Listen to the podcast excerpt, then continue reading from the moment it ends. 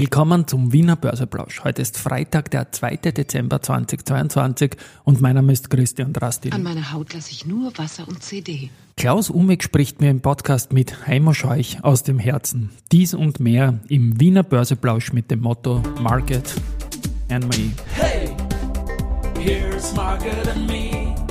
Podcasting for Equity. Freebies for Community. Den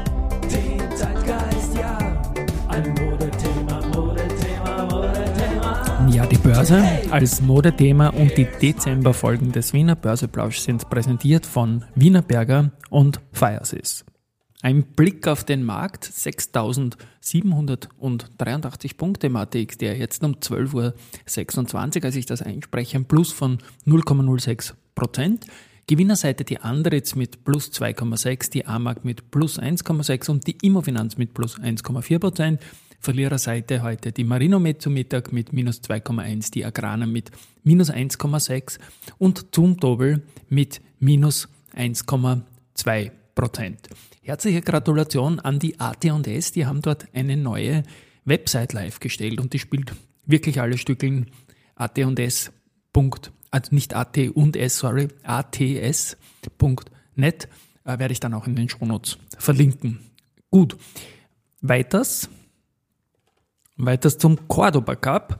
Da ist es so, dass gestern wieder mehr äh, Österreicher als Deutsche ausgeschieden sind. So ein bisschen auch meine beiden Geheimfavoriten, die Bohr und die Strabag. Und auch die erste Gruppe hat es erwischt. Die Deutsche Bank und Porsche waren aus deutscher Sicht weg und jetzt ist es so, dass insgesamt noch 28 Titel dabei sind und nur 8 aus Österreich und 20 aus Deutschland. Also hier ein klarer Sieg äh, für Deutschland momentan, der sich ankündigt. Ähm, und das ist natürlich im diametralen Widerspruch zu dem Geschehen in Katar. Da ist es so, dass ich mich total freue, dass ORF und Servus TV super Quoten haben für die Übertragung. Weil wenn man in Social Media Bubble geschaut hat, war ja jeder gegen die Weltmeisterschaft, aus welchen Gründen auch immer und, und wie auch immer. Es wird geschaut und da sind auch viele Geheimschauer dabei oder Schauerinnen und das passt schon so. Die Bubble haben wir uns da ein bisschen anstecken lassen aus Deutschland, dass da alles schlecht ist an dieser Weltmeisterschaft. Und deswegen freut es mich jetzt auch ein wenig, dass dieses äh, Team von Deutschland, das eigentlich einen guten Fußball gespielt hat, meiner Meinung nach trotzdem ausgeschieden ist, weil sie einfach die WM irgendwie für andere Zwecke missbrauchen wollten. Allen voran der, der, der Goalie, der Neuer, der einfach schlecht gespielt hat und beim 2 zu 1 der Japaner, das letztendlich dann die Entscheidung war, den Kopf ein bisschen einzogen hat. Und so ist es halt. Gestern haben wir das erste Kästchen aufgemacht und das erste Kästchen zu. Das eine im Adventkalender, das andere für die deutsche Mannschaft in Katar. Und man hatte vorher schon diese Memes gehabt, dass der Bus der Deutschen sowieso nur in der Kurzparkzone geparkt war in Katar. Wie auch immer.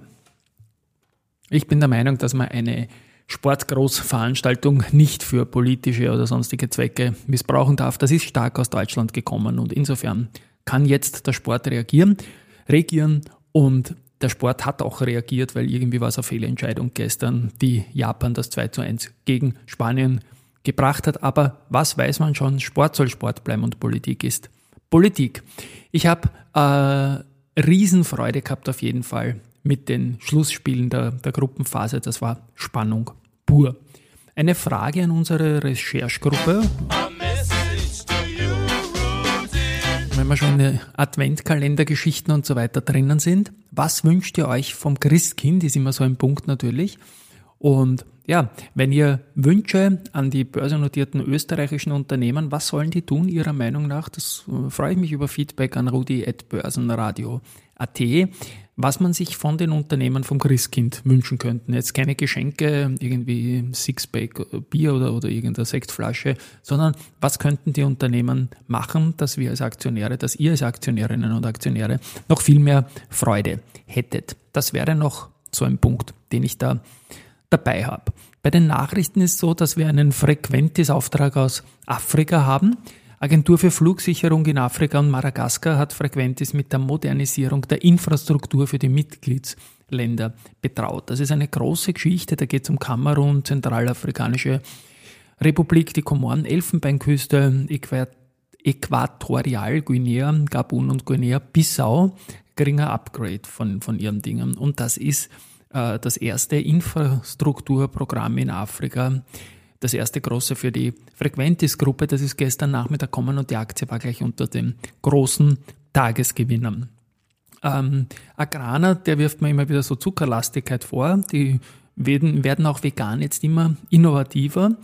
Und die haben auf der Food Ingredient, Ingredients Europe Messe, ich bin nicht so gut im Ablesen schnell, die findet nächste Woche dann statt, pflanzenbasierte Neuheiten vor. Veganes Dessert, Soft Eis auf Basis von Reis, Panna Cotta, isotonischer Sportdrink mit rote Beerensaft und so weiter und so fort. Finde ich eine gute Entwicklung. Agrana, tolles Unternehmen, Risikohinweis, gefällt mir momentan sehr gut. Good News gibt es auch zur Vienna Insurance Group und zwar das Rating äh, ist von niemand anderem als Standard Poor's mit A Plus und stabilem Ausblick bestätigt worden. Die haben da ein Top-Rating äh, aus österreichischer Sicht.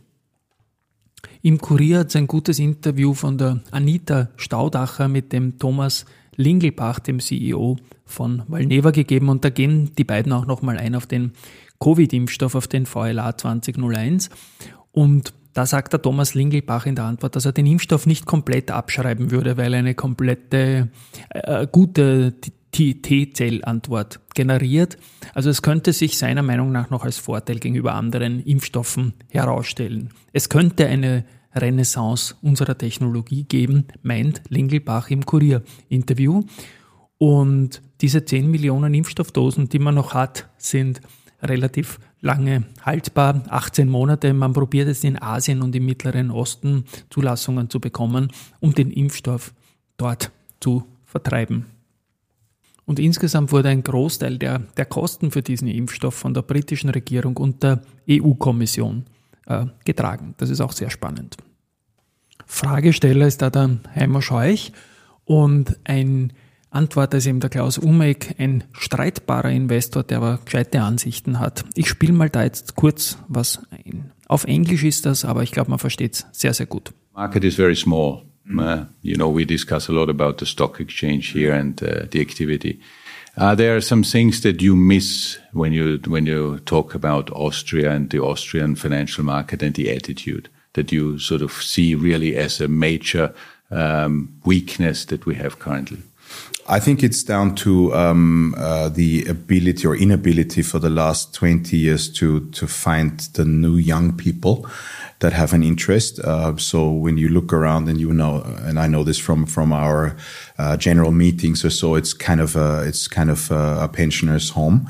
People are very gray. Uh, so those who participate are, are well past the peak of their careers, and there just seem to be too few young people interested. The young people we have um, are punting around Bitcoin, are uh, interested in uh, trading uh, US dollar on Flatex. They trade Amazon. They're losing all their money on Tesla.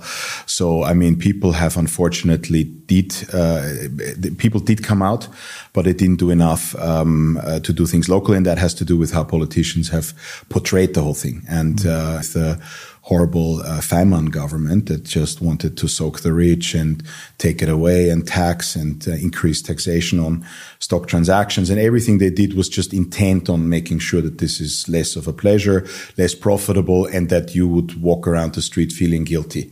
Uh, Wow, wow, wow, sage ich nur. Ich habe jetzt da unterbrochen an der Stelle. Das geht noch so gut weiter. Ich werde die Folge natürlich verlinken. Das ist genau das, äh, was eigentlich mehr Rede ist seit Jahren. Ja, man, die Financial Literacy darf nicht dabei aufhören, da Sparpläne zu, auf ETFs oder sonst irgendetwas zu ähm, promoten und zu unterstützen, sondern es ist einfach auch letztendlich ganz, ganz wichtig, dass die heimischen börsennotierten Unternehmen da eine Rolle spielen, dass dieses Thema, was sich da Tag für Tag tut, durchaus auch wichtig ist. Also das ist mir ganz, ganz, ganz wichtig, dass die Leute das auch verstehen, ein bisschen mitleben können, dass das Ganze nicht so abstrakt ist. Deswegen sage ich Riesendank für diesen Beitrag und die österreichischen Unternehmen, die sind ja kaum in ETFs drin irgendwie. Das heißt, wenn der Österreicher veranlagt, dann führt das dazu, dass er eben international veranlagt in, in solche Sparpläne und die internationalen Investoren holen sich wiederum nach und nach die österreichischen Unternehmen. Das passt für mich überhaupt nicht zusammen. Das Tagesgeschäft in Österreich, die Auseinandersetzung mit den tollen, tollen ATX Prime Unternehmen, die gute Ergebnisse liefern, die tolle Dividenden zahlen, die gehört einfach supported und das ist einfach meine Message und da setzen wir uns drauf und da gebe ich auch nicht auf. Vielleicht geht da irgendwann einmal irgendwas. Ja, und zum Abschluss schulde ich ja noch was, weil ich angekündigt habe, dass diese Woche ein neuer Podcast-Kollege in meinem Podcast dazukommen wird und den verstärken wird. Und das ist der Josef Obergamtschnick. Er ist ein Buchautor, er liebt Charts und wir haben uns jetzt gemeinsam irgendwie überlegt, was wir da machen können. Wir haben sie angespoilert beim, beim Börse People Podcast und wir machen jetzt ABC oder ABC aus Austrian, wollte ich jetzt sagen, um Gottes Willen, Audio Business Charts heißt das Ding. Morgen geht die erste Folge in der Früh live.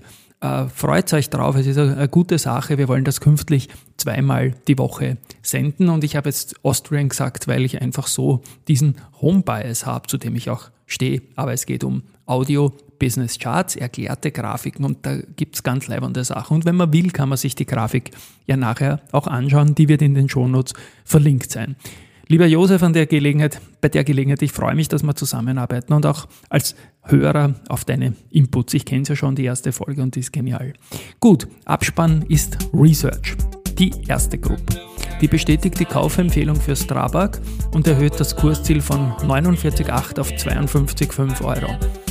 M-Banco bleibt bei der RBI und der erste Gruppe auf Kaufen. Geht mit den Kurszielen von 17,2 auf 19,1 bei der RBI und auf 44,5 von 40,6 bei der ersten Group. FMR Research bestätigt Buy für POR und geben ein Kursziel von 17,9 auf 18,2 nach oben. BNB Paribas bestätigt Outperform für Föstalpine. Kursziel geht auch rauf von 27,4 auf 32. Und die City bleibt neutral bei Föstalpine, geben ein Kursziel von 25 auf 28 Euro nach oben. Gesund bleiben, ja, freuen auf Künftiges und vielleicht wird ja alles gut. Tschüss und Baba.